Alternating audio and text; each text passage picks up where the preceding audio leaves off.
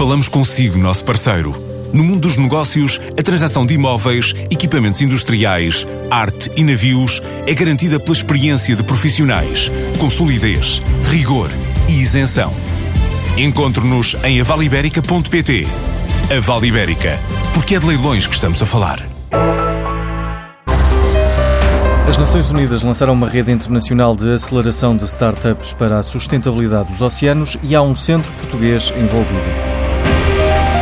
O Centro de Excelência para a Inovação da Indústria Automóvel é uma das seis entidades que em todo o mundo vão envolver empresas, universidades, empreendedores e startups para responderem a desafios da indústria. Acima de tudo, o que queremos com este projeto e com este programa de rede de aceleração, ou seja, é de trabalhar então de forma intensa e prioritária com empresas e com startups focadas na sustentabilidade dos oceanos, nomeadamente em questões como desenvolvimento de softwares para tratar dados relacionados com os oceanos, desenvolvimento de tecnologia que possa ir ao fundo dos oceanos e estudar os próprios oceanos, como também desenvolvimento de infraestruturas na área da aquacultura, por exemplo, em mar aberto. Walter Crisóstomo é o diretor de sustentabilidade do CEIA em Matosinhos. Ele refere que vão ser selecionadas e convidadas startups em todo o mundo. Existirão calls eh, nacionais e internacionais de forma a que startups ou empreendedores se possam candidatar, assim como os parceiros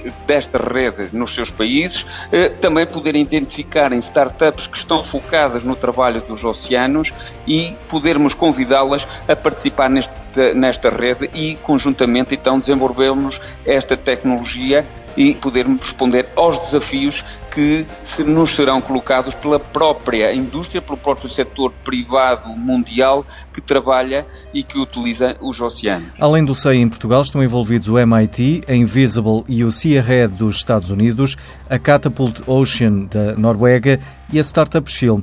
Até ao final do ano devem entrar mais três entidades do Japão, Singapura e África do Sul. Tudo para dar resposta a desafios concretos ao longo dos próximos 24 meses. E estes desafios serão colocados pelas maiores empresas mundiais que trabalham os oceanos ou que utilizam os oceanos, de forma a que nesta rede mundial eh, deste programa de aceleração possamos encontrar soluções eh, para esses desafios.